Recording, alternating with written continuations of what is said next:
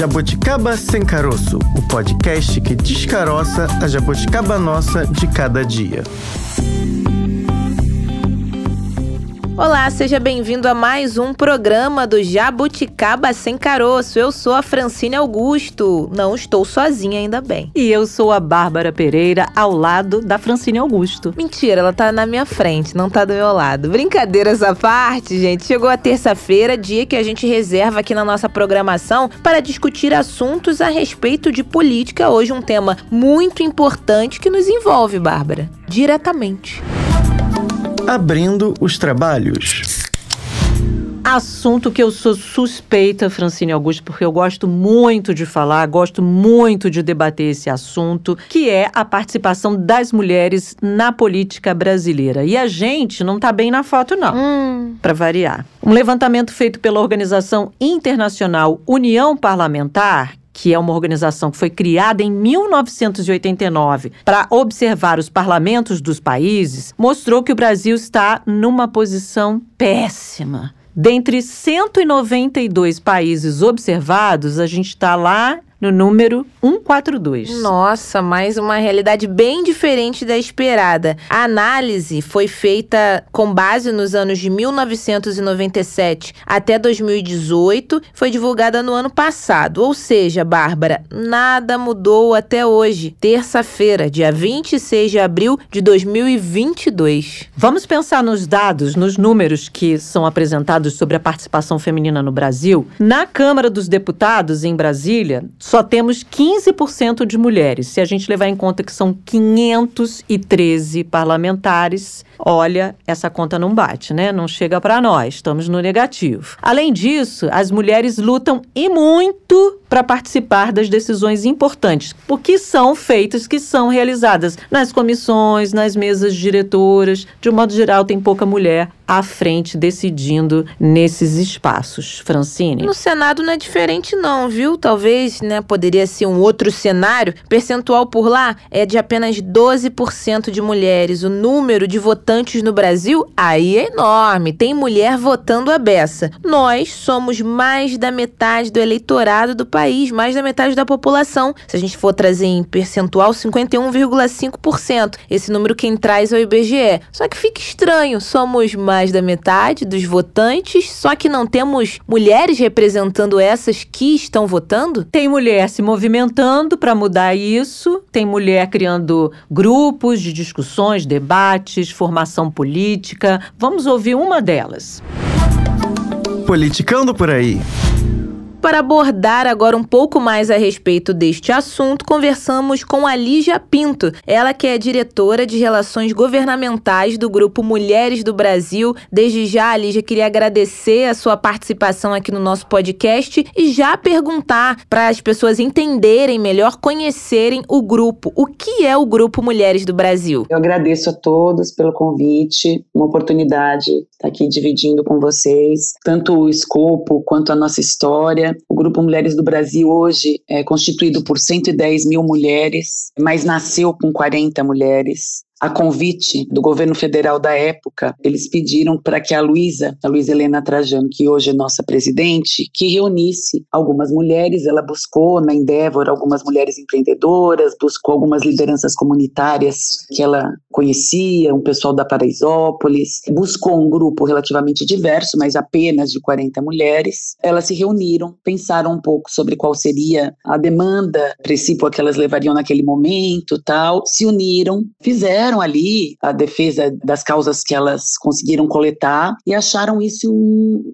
uma ação interessante de unir mulheres para representar a voz de outras e desde então a gente se constituiu com esse objetivo e aumentamos em número de forma propositada. Nós buscamos então, se nós íamos representar a voz da mulher brasileira, então nós tínhamos que estar em todas as regiões do país. Nós tínhamos que ter representação de todas as ascendências étnicas, de todas as orientações afetivas. Senão, seria uma voz no mínimo enviesada, uhum. de algumas poucas. E hoje a gente pode dizer que, como nós temos esse número e essa atenção de estar tá no Brasil e até no exterior, mas no exterior são mulheres brasileiras, em mais de 150 núcleos, em todas as regiões do país, em todas as capitais, em diversas cidades do interior, a gente pode dizer de fato que nós fazemos a representação das mulheres brasileiras e levamos a voz delas onde necessário, de acordo com o que for o advocacy do momento. Vocês fazem empoderamento feminino nas suas localidades, com ações. Que ações seriam essas? Sim, o que a gente notou que é em termos de discurso, há um discurso de mulheres que é consensual. Então, a gente consegue identificar diversas pautas, em especial nas pautas de educação, de habitação com saneamento básico, com nas pautas de saúde em específico. Nós conseguimos identificar em todas as localidades do país, tanto dentre as mulheres que estão vivendo em comunidades de IDH muito baixo, quanto outras, né, classe média, mulheres que têm acesso à informação, acesso à formação, pessoas muito críticas, nós nos colocamos nesse caldeirão de ideias e nós conseguimos sim identificar algumas pautas consensuais. Mas há projetos pontuais que são pontuais porque locais. Então, vou dar um exemplo: Fortaleza. Fortaleza identificou que no sistema prisional as mulheres eram muito sozinhas, não tinham visitas de parentes, não tinham pessoas que as apoiavam. Eram é, abandonadas. eram totalmente abandonadas, em especial as jovens, que aí é num sistema outro, mas que ainda assim de encarceramento, né?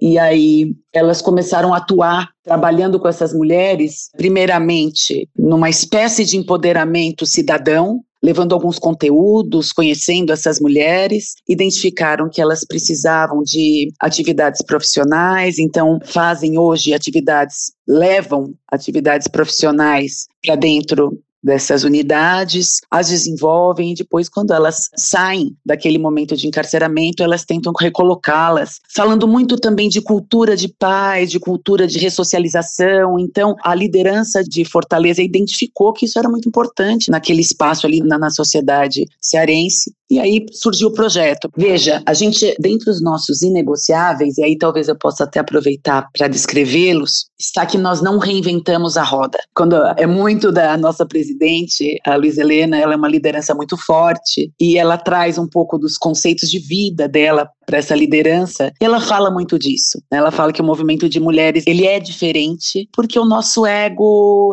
é mais trabalhado, porque nós queremos estar juntas, porque nós queremos trabalhar em rede. Então, no final das contas, se isso tudo é uma verdade, nós não reinventamos a roda. Nós pegamos as pessoas, obviamente, vai haver projetos originais que surgem no âmbito do Mulheres do Brasil, que são criados a partir de demandas nossas, mas há outros em que a gente acredita que está sendo feito um excelente trabalho que eventualmente nós não faríamos melhor se constituíssemos algo paralelo ou similar, e aí a gente busca a instituição para auxiliá-los. Agora, Lígia, vamos falar um pouquinho do, do processo de vocês. É curioso quando a gente olha lá na plataforma de vocês, no site, aí algumas missões, alguns eixos, não diria missões, mas os eixos com os quais vocês negociam. O que vocês não negociam, que você já ia falar um pouco antes, é bem interessante, que você contasse aqui para os nossos ouvintes? O que, que são os inegociáveis de vocês? Então, Bárbara,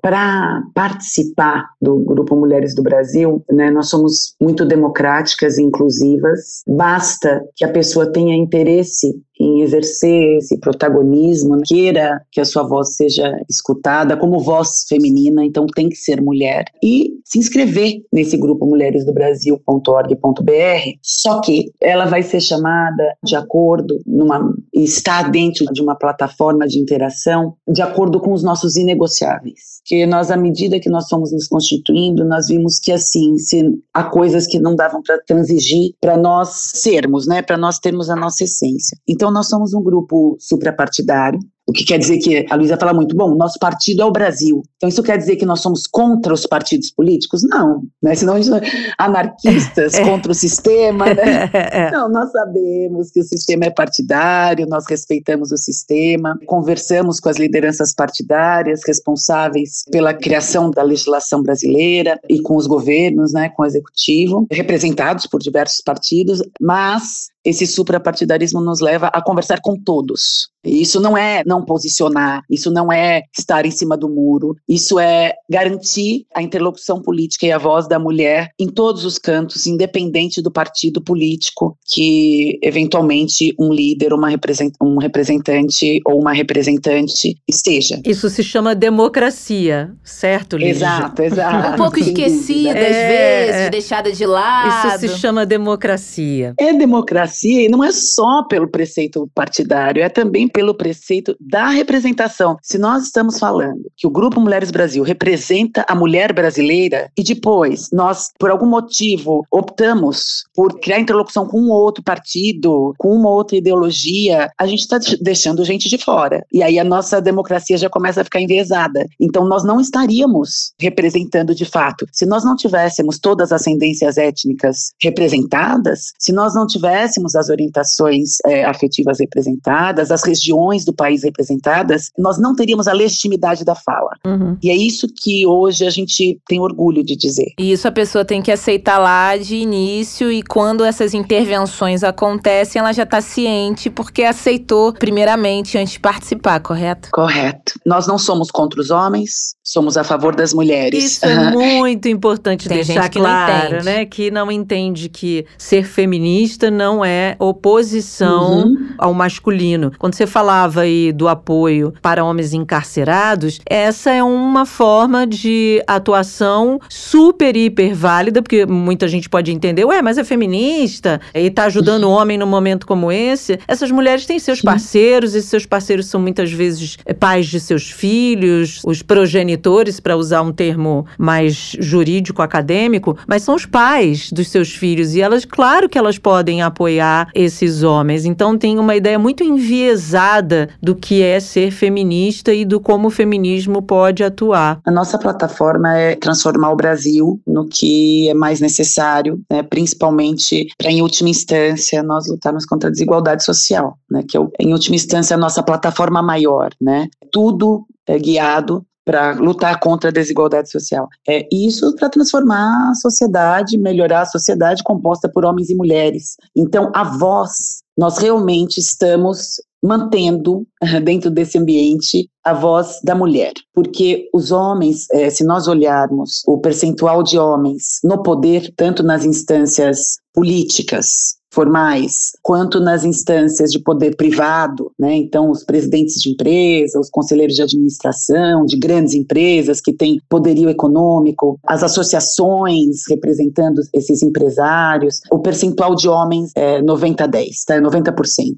Então, os homens estão devidamente representados na sociedade e eles conseguem expor as suas saídas, as suas sugestões, as suas soluções em todas as esferas de poder. Eles não precisam que nós os ajudemos inserindo-os dentro do nosso grupo Mulheres do Brasil para que eles se coloquem. Eles já estão colocados. A mulher precisa. Então, nós constituímos o grupo para que essa voz seja forte, para que essa voz seja ouvida de forma estratégica, política, mas nós não estamos contra os homens. A interlocução com os homens, até porque são eles que estão ocupando do poder é o pressuposto, né? Se nós não interagimos com o sistema que está dado, a gente não consegue mudar nada, né? Então não é o levante, a revolução das mulheres, é a busca de interlocução de forma muito humilde e verdadeira, né? Então nós não somos contra os homens, somos a favor das mulheres, porque nós acreditamos na igualdade de oportunidades entre homens e mulheres. E as pessoas mal intencionadas deturpam o conceito de feminismo para reduzi-lo. Então,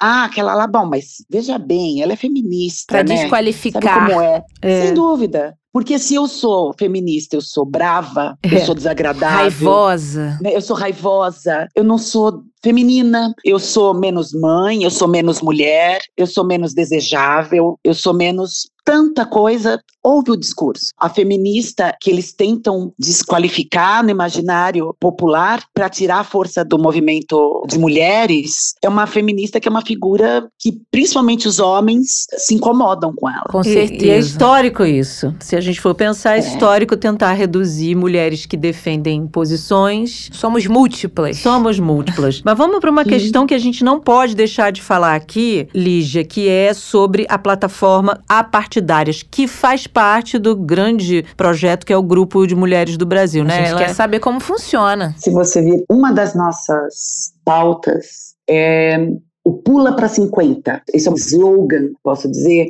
trazido pela Luiz Helena, e ela fala muito Pula para 50, ela está falando de 50% de mulheres representadas nos espaços de poder, especialmente na política. Ela acredita que se as mulheres estiverem presentes na política formal, a política vai ser transformada. A gente também. E aí, aí que bom! Eu diria que a gente Pô. deu match com a Luiz Helena Trajano, com o pensamento dela. Mas vamos deixar você explicar o Apartidários. O que, que é o Apartidários? Nós temos, então, essa plataforma desde sempre de buscar a inserção das mulheres na política. E no começo, nós estávamos muito observando a dinâmica dinâmica das eleições e das cotas sendo ocupadas e ouvindo aquele discurso de que as candidaturas das mulheres elas eram fictícias porque elas eram laranjas e assim é, tentando dizer que as mulheres candidatas eram ou não preparadas ou não tinham candidaturas adequadas ou eram é, estelionatárias eleitorais. E aí nós ao observarmos com alguma rigidez a Fundação Getúlio Vargas se uniu a nós diversas outras entidades de pesquisa fizemos hackathon. A gente observou de perto em dados quant e depois em quali. E a gente viu que não era exatamente assim que havia sim mulheres em conluio com os partidos para cumprir cota, né? Havia algumas candidaturas que eram sim fictícias, mas que elas eram principalmente candidaturas invisíveis, porque não tinha dinheiro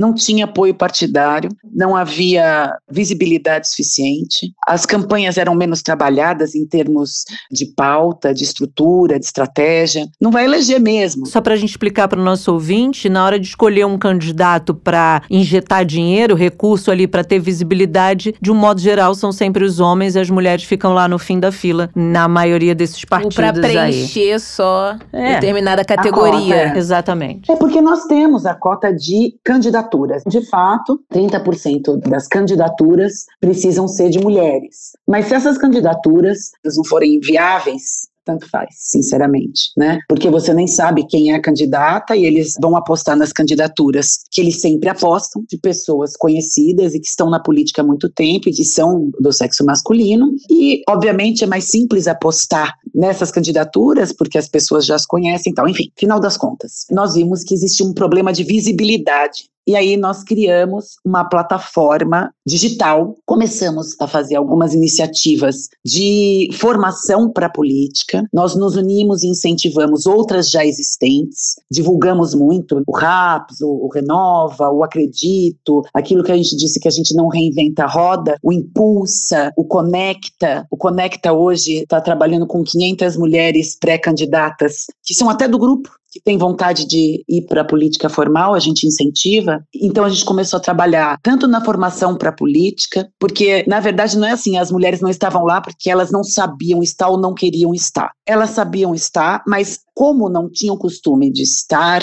nessas candidaturas viáveis, que tinham dinheiro para gerir, que tinham estratégia para formular, elas não estavam sendo colocadas nesse espaço, elas não tinham traquejo disso. Então, a gente precisa criar esse conteúdo para nós mesmas. Então, trabalhamos em formação dessas lideranças, apoiamos quem faz isso com excelência também, então, né, Conecta, um bom exemplo disso, a RAPS. Trabalhamos no paralelo no Poder Judiciário, numa moção que foi levada ao TSE por diversas entidades mas, em conjunto com Mulheres do Brasil, que é inclusive citado na decisão do Judiciário do TSE, equiparando os 30% de candidaturas a 30% de recursos destinados às candidaturas. Então, quando nós trabalhamos o TSE para que tivéssemos também a reserva de 30% de recursos, a cota falava só em 10%. E ainda por cima, eles ficavam bravos, do tipo, olha, 90% dos recursos vão para os homens, só 10 para as mulheres, e ainda assim, ai, tem que ficar comprovando. Não, então agora é o negócio seguinte,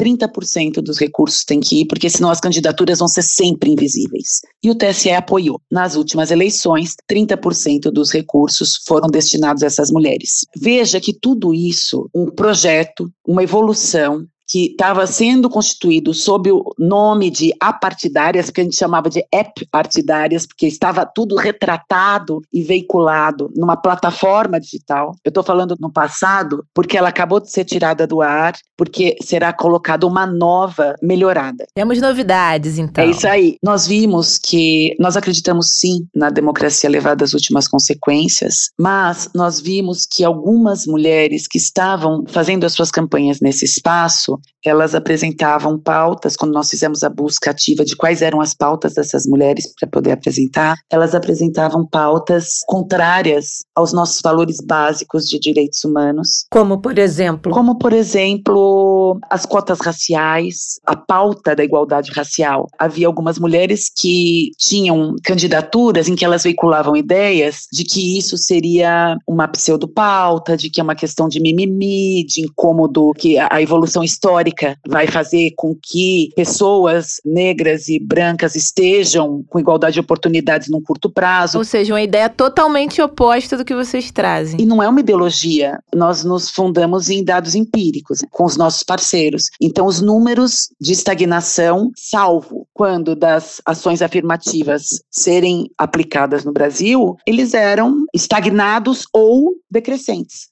Então, as pessoas negras não estavam em igualdade de oportunidades, nem nas escolas, nem nos espaços de força de trabalho mais bem remunerada, enfim. É um grupo, 53% do nosso país, muito oprimido e historicamente oprimido. Então, se nós não assumíssemos, até estou falando como mulher branca aqui, temos uma presidente do grupo que é uma mulher branca, então se nós não nos assumirmos como participantes do racismo estrutural e falarmos isso existe e a gente vai se colocar contra contra e vai tentar enxergar e lutar, não vai mudar. Isso pegou na gente, falou: bom, vamos fazer assim. Vamos criar a Carta Compromisso do Mulheres do Brasil. Vamos colocar as nossas pautas principais, mas em termos de valores. Então, as candidatas não precisavam concordar conosco em termos de, ah, prefiro dar mais importância a projetos de educação, saúde, habitação e emprego. Elas podiam ter pautas totalmente dissonantes, diversas, porque as nossas prioritárias são essas tá? Mas é, isso não era uma questão. Mas os nossos valores, elas precisavam estar de acordo. Então elas assinavam que elas eram em favor da igualdade entre homens e mulheres, né, igualdade de oportunidades, que eram pela livre imprensa, que elas eram antirracistas. Então alguns valores nossos que não tinha como. E aí elas assinando isso, nós colocávamos essa carta compromisso na nossa plataforma. E aí isso foi ainda mais difundido. Mas infelizmente nós perdemos o 100%, porque a maioria das mulheres que nós abordamos de forma ativa, então nós vamos até as candidatas e conversamos com elas e nos explicamos e pedimos a assinatura em todas as regiões do país, em todas as cidades que temos núcleos e também pela internet, em campanha de massa. Daqui a pouco sai outra, porque a questão é que ainda está em pré-candidatura, né? Então nós temos que esperar um pouquinho para lançar essa nova campanha para essas eleições. Mas nós dizemos, ó, a gente para você estar sendo veiculada e ter visibilidade dentro desse nosso espaço, eu preciso que você assine. O site novo, então, não se chama mais Apartidárias, uma plataforma vinculada ao site do Grupo Mulheres do Brasil.org.br. Eu tô morrendo que eu não posso falar qual é o endereço novo, mas infelizmente, por uma questão de lançamento, eu não posso. a gente é, entende, a gente entende. Deixa o mistério no ar. Né? Mas assim, saibam que entrando no grupo mulheresbrasil.org.br, em breve você pode ser direcionada a uma plataforma que vai ter sim mulheres candidatas que estão sendo publicadas, publicizadas naquele ambiente, com suas pautas, com valores que representam os valores da mulher brasileira a maioria da mulher brasileira. A gente precisa olhar o percentual, não gosto de olhar percentual e falar de, mas eu diria chutando, mas com base na minha percepção de quem observa a fala da mulher há 10 anos de perto, de 90, pelo menos 90% das mulheres brasileiras acreditam que não deve existir racismo, que a gente deve lutar contra isso, de que a imprensa precisa ser livre, para nós podermos ser críticas, que as mulheres e homens podem ser o que quiserem, onde quiserem, com igualdade de oportunidades. Então, é o que eu tenho visto. Embora o machismo, óbvio, esteja impregnado em homens e mulheres no sistema. Então, para finalizar, vai existir essa plataforma que já está pronta, porém ainda não no ar. Dentro dela também nós teremos alguns conteúdos quase explicando, porque às vezes, ah, tá, poxa, vocês estão dizendo para a gente escolher uma mulher para votar. Por quê? Mulher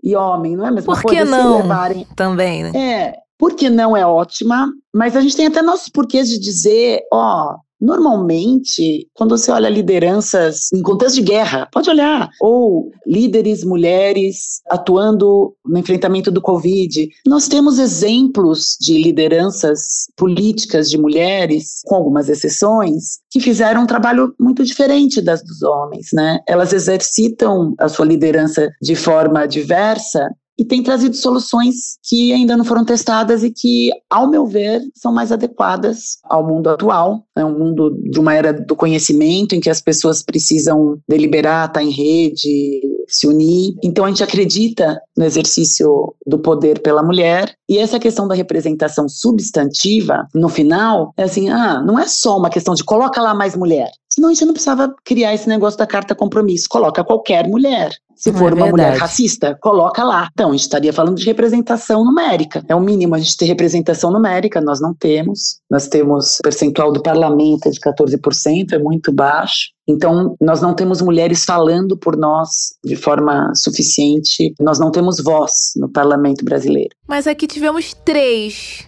hoje. Ai, que bom! Gostou, né? Um programa bem feminino. Você, eu e Bárbara já Hum. estamos aqui diariamente. Acredito que com essa informação meio que segredo que você falou aí da nova plataforma, mas já ficou o convite para o site, muitas outras também vão participar e entender melhor desse projeto. E aí nós ficamos muito gratas, tá? Porque é muito importante essa difusão. O trabalho de vocês é muito importante. Temos eleições esse ano e as mulheres poderão se informar quais mulheres estão aí nas disputas, né, em seus respectivos estados, o que, que é para o estado, o que, que é para o federal, para poder se embasar e ter uma informação mais consistente na hora de fazer sua escolha. E como disse Francine, por que não nas mulheres que tenham aí consistência, relevância para poder avançar as pautas femininas que a gente tanto precisa. Lígia Pinto, diretora de Relações Governamentais do Grupo Mulheres do Brasil, muito obrigada pela sua participação aqui no nosso podcast. Foi muito bom. Nós que agradecemos pela oportunidade de trazer nossas ideias, agradeço em nome das 110 mil mulheres que eu estou aqui hoje representando, da nossa presidente Liz Helena Tajani, e deixo um grande abraço e um convite para que todas que estão nos ouvindo, para que por favor se cadastrem no grupo mulheresdobrasil.org.br para estar mais perto da gente. Obrigada. Obrigada. Tchau. Obrigada. Legal saber que tem mulher se movimentando, se mobilizando, chamando outras mulheres para participar dessa discussão,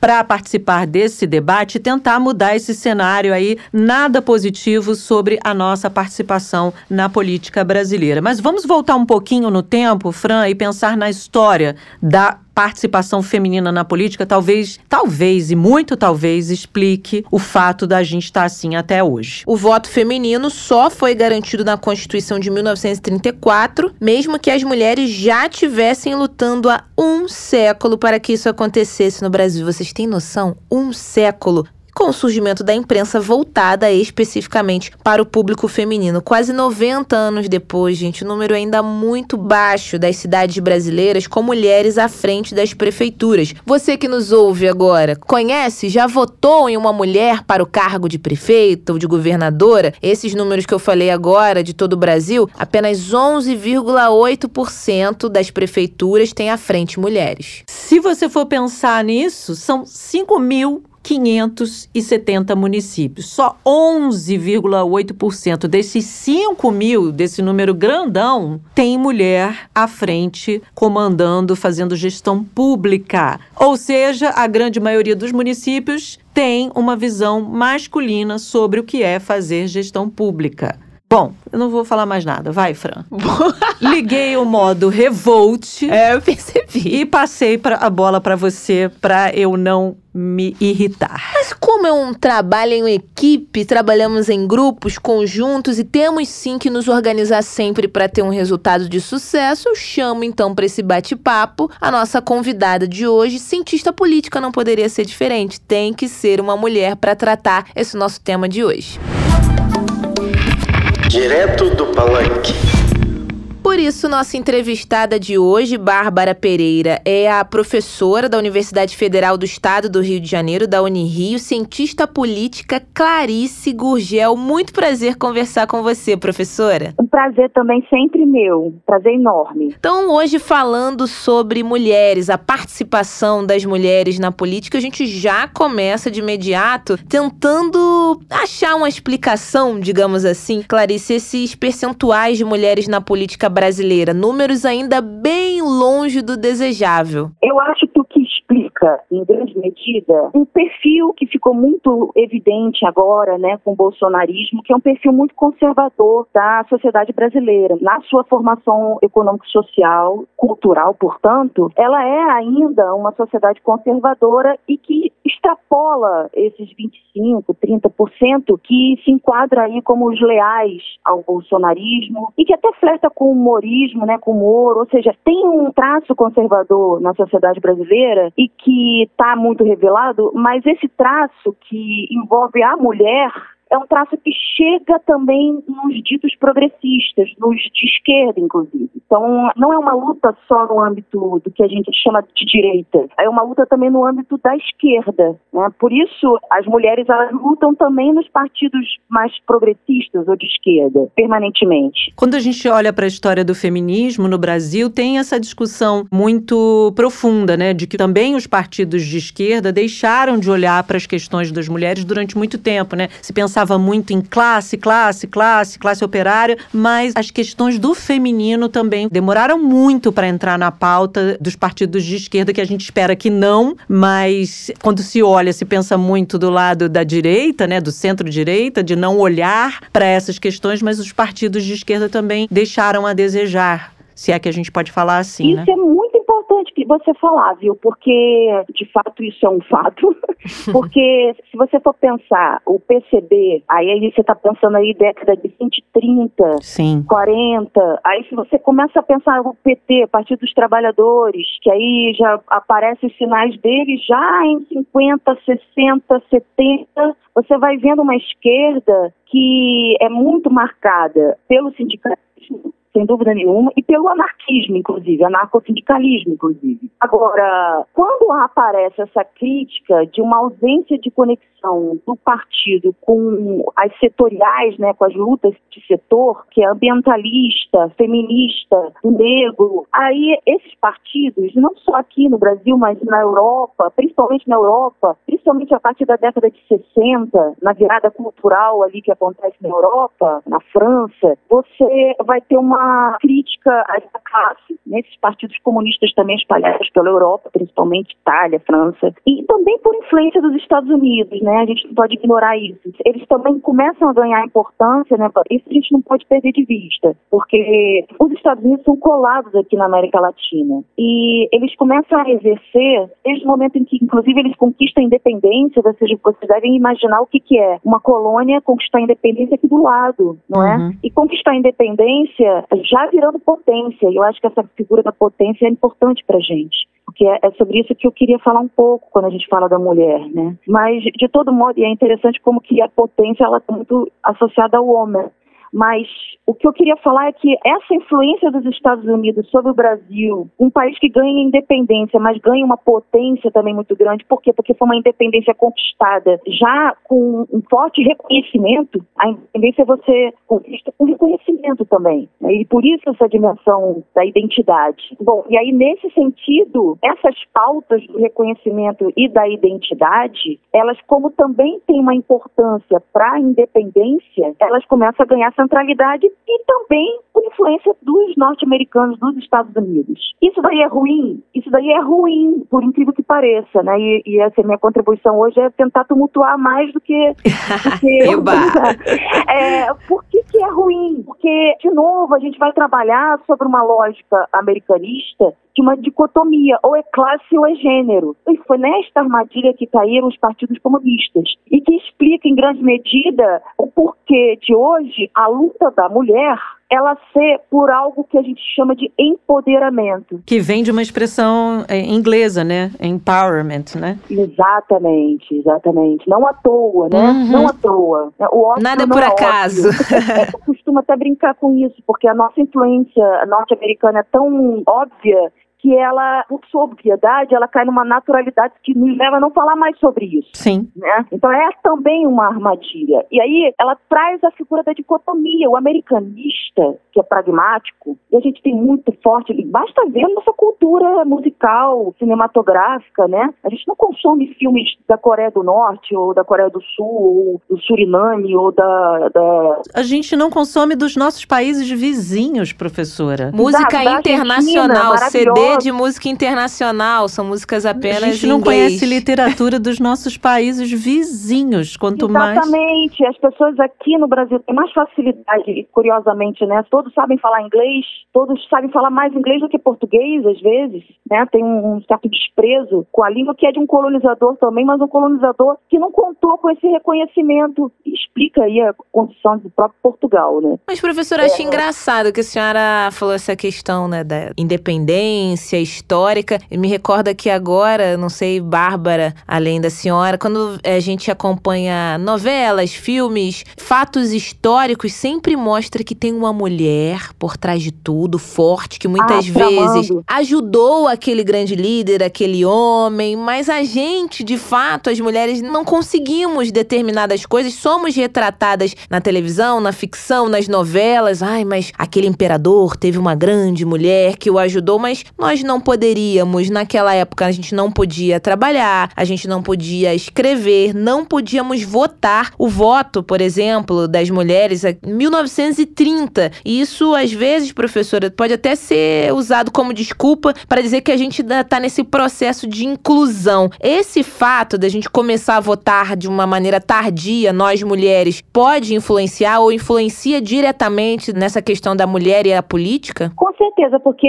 essa figura do voto, isso apareceu muito na década de 80, né, com a fundação do PT. Fazer com os próprios pés, fazer com as próprias mãos. Tem uma característica que é própria da mulher. A mulher, ela nasce e é inserida rapidamente num sistema de produção. Ela é que tem o senso de cuidado, de escuta e de zelo pelo ambiente. Então, portanto, a gente pode dizer que a mulher ela já nasce economista, ou seja, ela já cuida do lar. A economia é basicamente isso, né? E aí, quando ela não tem o direito a voto, está dissociado a figura do trabalho com a figura do reconhecimento. Você não faz com as próprias mãos, você não escolhe, olha que voto não é nem direto. O voto já é indireto. É um gesto, é uma manifestação, é uma elaboração, é uma posição, portanto, é trabalho, é esforço, é energia, é foco em algo que a gente chama de delegar, né, poder um outro. É isso. Quando você fala de empoderamento, está falando de mais do que o voto. Então a mulher dá um passo mais adiante, né? Como é, conquista o voto, e aí são passos mesmo. E agora ela está aí na figura do empoderamento, recuperando, sem perder de vista a perspectiva dessa figura do voto, né? E como que isso prejudica, é porque isso significa a não participação no processo decisório do rumo de uma nação, de pessoas que estão decidindo a todo momento o rumo das casas.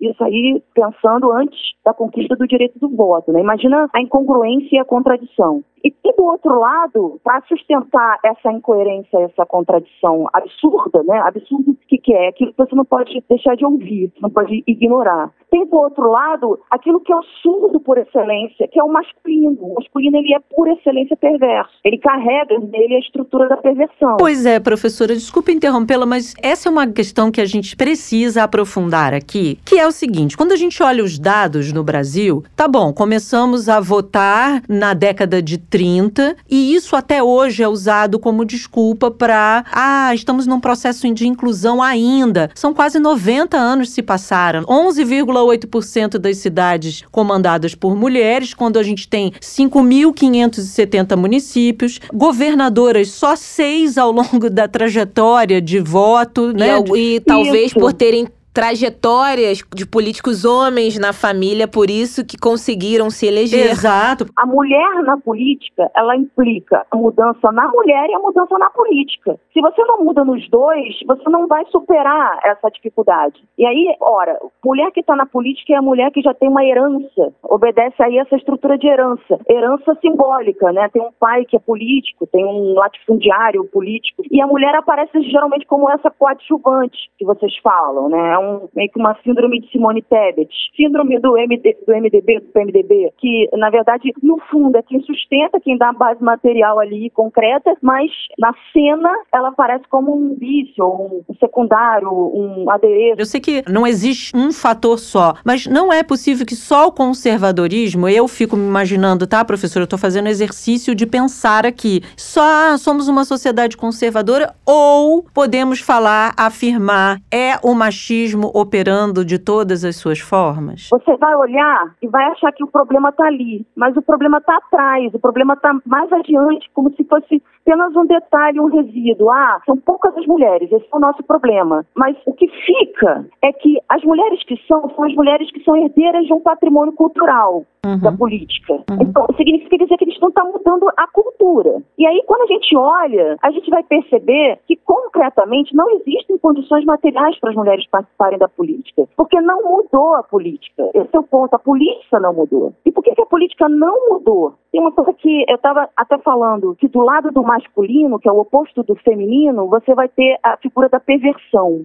que é uma estrutura que obedece ao seguinte princípio do eu sei, mas mesmo assim. Eu sei que você é a que mais trabalha, eu sei que eu te exploro em casa, mas mesmo assim você não decide fora daqui. Sim. Né? Então você vive sob uma farsa. Quando você continua a disputar espaços que são espaços de poder, sem perceber que esse espaço de poder ele é só transitório, para se diluir e dissolver os espaços de poder e não se precisar mais de espaços de poder, mas ao contrário, você se agarra a esse espaço de poder e faz desse espaço de poder também uma afirmação de exploração, dominação. Você continua na mesma cultura, na mesma política. Então você vira uma espécie de mulher masculina na política. Por isso ela muda também. E como é que essa mulher masculina na política vai mudar? Quando ela entender que ela só vai romper com essa dominação masculina que está sobre ela também, primeiro quando ela não depender mais de um homem, quando ela entender que ela, como dizem as mulheres, se viram sozinhas, uhum. se viram sozinhas,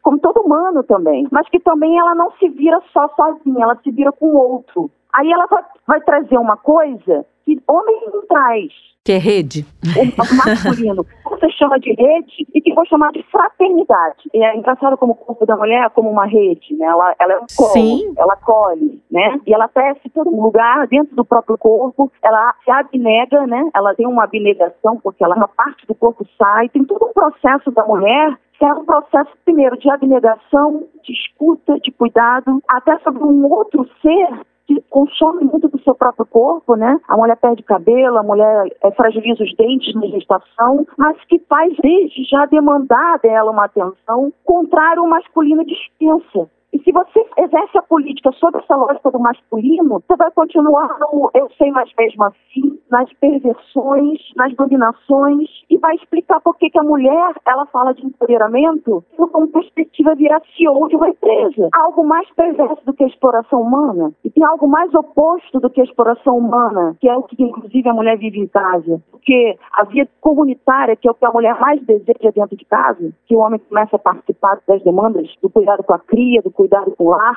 Então, é, essa virada na política, ela tem que vir também, para que a mulher também comece a entender que pela fraternidade, não pela misoginia, que é, é, é o oposto de competição, luta, falicídio, exploração, opressão, aí ela vai começar a dar um, um ar para essa mulher respirar, porque essa mulher vai começar a exigir comunidade, vida comunitária. E professor, acredito também que como a gente não se vê nesses espaços, hoje eu tô aqui, a gente está apresentando um podcast, Bárbara Pereira é uma mulher, eu a senhora uma cientista política, você uma cientista política, super jovem. É, as mulheres não se veem, as mulheres não se veem muito nos espaços. A gente, lógico, teve uma avanço, estamos em busca de mais espaço, cada vez mais sempre, mas eu acho que falta ver aquela mulher ali que está como uma governadora de um estado, como uma prefeita, sem ter esse histórico aí, ah, porque o pai foi prefeito, Exato. porque o avô, Exato. porque a família tem essa herança política. Eu acho que a própria mulher, aí eu tô falando até uma particularidade, não posso generalizar, as nossas ouvintes depois podem até dar a opinião delas também. Como a gente não se vê nos espaços, isso acredita até para tudo, não só questão de gênero. A gente não sabe o que é capaz, às vezes, não sabe o que é possível, e a gente não vê, não consegue ver esse número, esse quantitativo de mulheres na política cada vez mais envolvidas em todos os lugares. Perfeito, porque tem uma coisa que é comum aí no que você está falando, que é a figura do desejo, o horizonte do desejo. A política, ela é, por excelência, essa força, né? O que é política? Estudo de poder é, não vamos fingir aqui e dar uma de masculino e fingir que não é isso. É, é disputa de poder. Agora, você começa a perceber que essa disputa de poder, ela vira uma disputa de poder, acima de tudo, para exercer mais poder, mais poder, mais poder. Se você começa a ampliar esse horizonte, você começa a ampliar o horizonte da política e perceber que, por exemplo, se a mulher ela não tem uma divisão do trabalho justa dentro do lar, ela não pode nem desejar, ela não tem como desejar. Ela não tem como desejar nem o forró ali na esquina. Ela não tem como desejar nem tomar uma cervejinha ali, que é sagrada de todo, de todo homem, ali na sexta-feira, na quarta-feira, né? O lazer, o lazer basicamente é beber e futebol, né? O lazer da cultura brasileira. Essa figura do futebol, da quarta-feira, de um, uma espécie de agremiação dos homens nas quartas-feiras, que não existe isso para mulher, não existe isso. E aí tem a tal da resiliência, né, que virou moda. É, como se a gente também tivesse que resistir a tudo, a todos, ventos, tempestades, e raios. Aceitar, e aceitar e... que não pode. Exatamente. Temos limitações também. Pois é. Pensando nisso, professora, o que, que a senhora acha do percentual do TSE? Porque eu fico me perguntando se também não é uma concessão nesse sentido, assim, vamos tra trabalhar com um percentual de 30% das mulheres nos partidos, né? Suas candidaturas sejam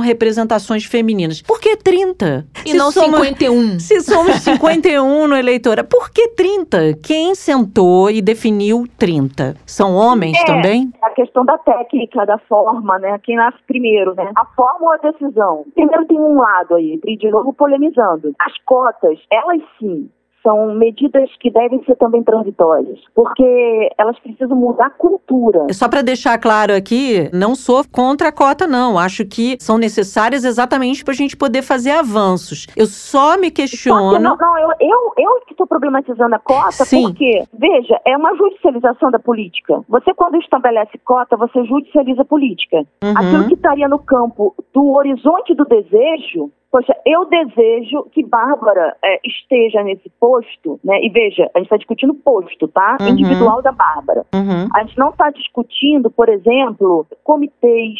Sim, é, mesas diretoras, comissões. Mesas diretoras, conselhos, que são muito mais potentes e menos estáticos, mais instituintes e menos instituídos. Então, é, mas se a gente pensa nessas cotas, a gente vai ver que ela está ali estabelecendo uma intervenção artificial, ou seja, não orgânica, que não dialoga propriamente com o desejo. Então, se esse não está no campo do desejo, mas está no campo de um estabelecimento instituído artificialmente por uma decisão, que inclusive é tão artificial que você não sabe de onde deriva o número, uhum. qual é o uhum. critério, uhum. você obedece a uma mesma cultura, e aí, portanto, obedece a uma mesma política, obedece a uma mesmo horizonte de desejo, obedece ao Vai mesmo... seguindo um padrão. Exato, a mesma perspectiva de mulher também. A Simone Tebet é um pouco de um exemplo disso, né? Ela não poderia ser, a Simone Tebet não poderia existir, porque ela é uma mulher que se ela quer ser potente, é mais ou menos como a, aquela do agronegócio. A senadora Cátia Abreu. A Cátia Abreu. São figuras fálicas. São figuras que atuam em nome de setores como o agronegócio, por exemplo, ou mega empresarial, né, de conglomerados, que na verdade atuam sob a mesma lógica, mesmo padrão político. Tivemos o impeachment da única presidente mulher desse Ah, país, ou presidenta, como Dilma Exato. Rousseff gostava de ser chamada. Isso interfere nesse imaginário da sociedade sobre a participação da mulher e talvez isso dê até argumentos para quem não concorda com mulher em cargos de poder e política. Olha lá, a única É, que era, olha o que, que aconteceu. Então eu queria que a senhora comentasse, né, dissertasse um pouco a respeito disso. Reprodução da reprodução. Tem um fator de misoginia forte aí. E aí dizem assim, ah, Dilma, ela caiu porque também ela não manteve os acordos do Lula, que é essa postura um pouco finge que não vejo, finge que não ouço, que a Dilma não tinha, de fato não tinha. A mulher, ela tem esse traço, ela tem um compromisso com a verdade, que por isso eu falo da Simone Tebet e da Cátia Abreu. E aí eles vão com sua misoginia, porque eles não suportam. Há um, um dispositivo aí, e isso é uma coisa interessante, para a agressividade surgir, isso a psicanálise vai falar, a teoria psicanalítica vai falar, para a agressividade surgir, é preciso que você suspenda a verdade em algum momento. Para você ir para o ato da agressividade, você precisa suspender a verdade por um lapso de segundo que seja, para você se imbuir daquilo. E isso explica essa suspensão da verdade em um campo aí que enxerga a realidade brasileira de um jeito que qualquer lúcido não enxerga, né? E o que aconteceu com a Dilma Rousseff foi isso. Ela encarnou aí a alma de uma mulher que, quando vão violentar, violam a moral, violam a dignidade, como foi violada, né, fisicamente na ditadura militar. E aí, por não suportar e, e disparar uma agressividade em muitos, né? Tem pessoas que têm ódio da Dilma, né? Tem ódio do Lula, tem ódio da Dilma. O ódio do, do Lula é de classe, muito forte. Da Dilma é uma misoginia muito forte. Porque até para, no caso desse episódio específico que temos aqui no Brasil, até para as críticas que eram relacionadas a ex-presidente, eram sempre se referindo ao Luiz Inácio Lula da Silva. Ela não foi, talvez se a pessoa tem determinado,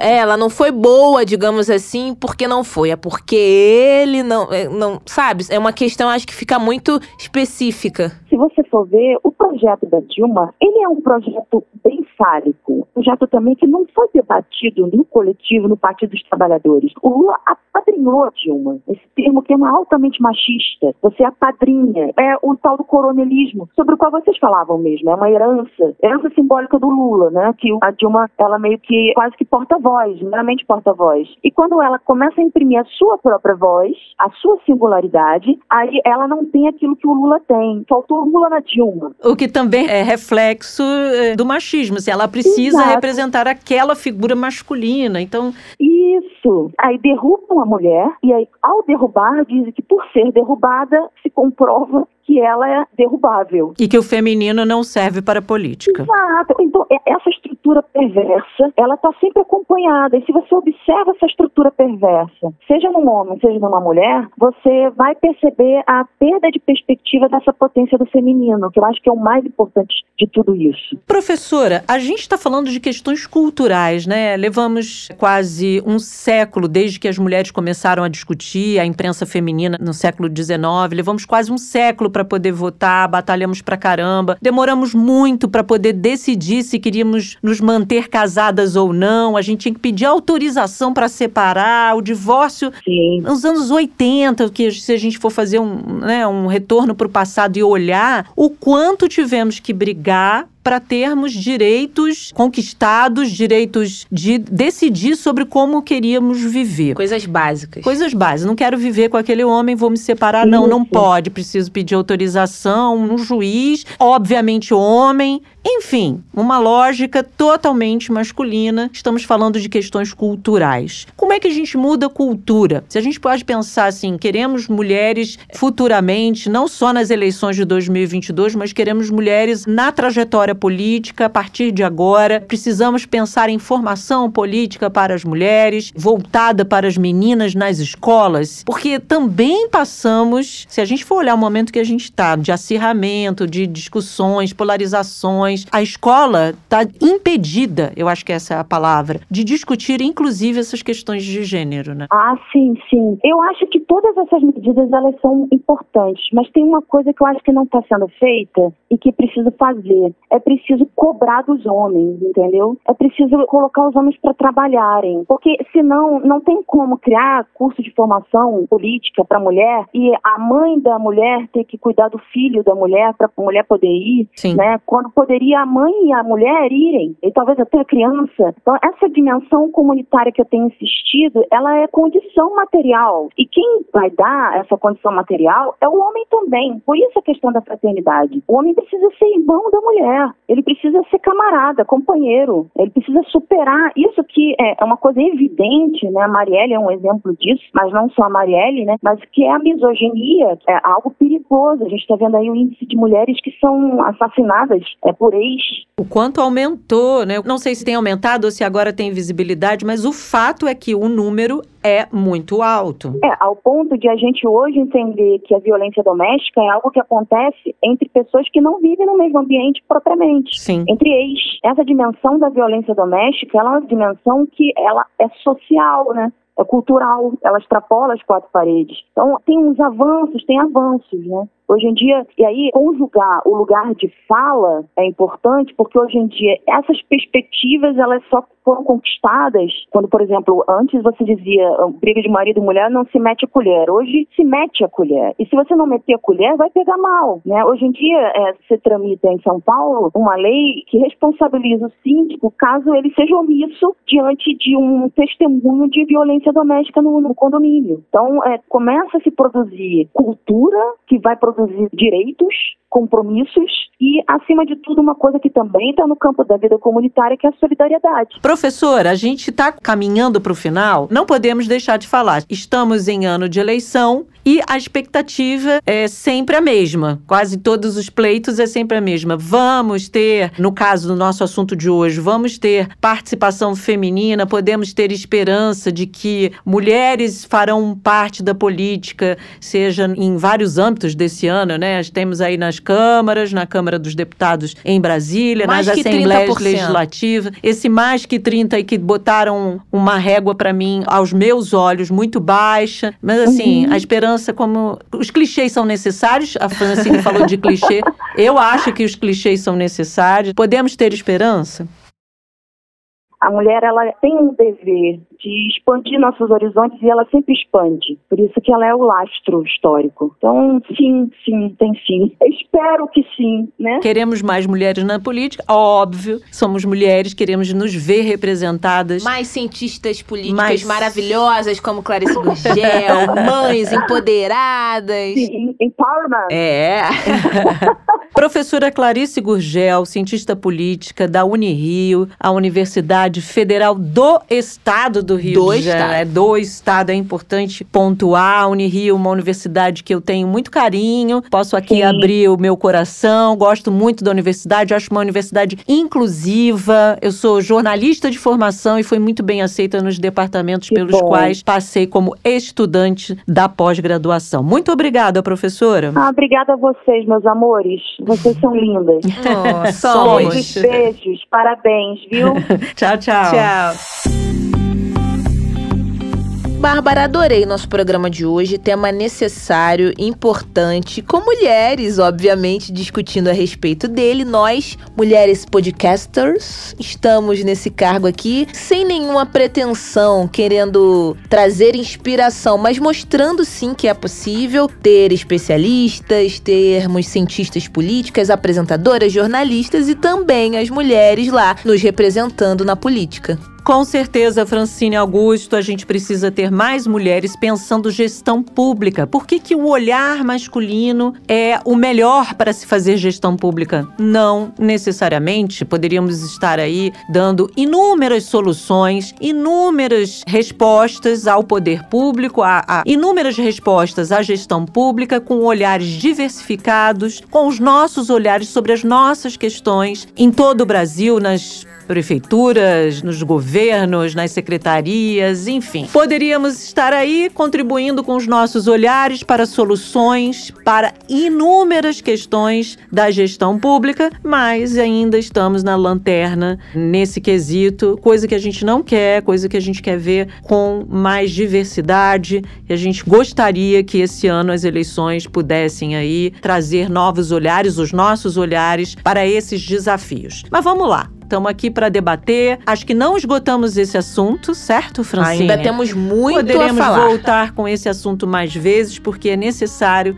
que a gente discuta o porquê da mulher ainda ser vista como não feita. Acho que essa é uma expressão. Mulher não foi feita para. A gente foi feita para o que a gente quiser. Amanhã tem mais Jabuticaba Sem Caroço. A gente vai falar sobre sequelas da Covid-19. A pandemia não acabou. Essa é uma outra discussão a pandemia não foi decretada como acabada pela Organização Mundial da Saúde e a gente já vem sofrendo algum tempo com as sequelas da Covid. Vamos conversar com profissionais que atuam nessa área que vão apontar que sequelas são essas, quais são os impactos dessas sequelas na vida das pessoas que tiveram Covid e como elas estão agora se cuidando, tentando tratamento para poder superar mais esse desafio que é ter uma sequela de Covid-19. Além de especialistas, traremos aqui também uma representante da categoria que trabalhou e muitos profissionais de saúde que também foram e são vítimas da Covid, dessas sequelas que estão aí, tem que voltar para trabalhar. Esse grupo precisa continuar trabalhando, atuando, médicos, enfermeiros, técnicos, o que a gente tanto chamou durante esse período de linha de frente. Então, amanhã tem muito papo pra gente descaroçar por aqui, Bárbara. Estamos nas principais plataformas de áudio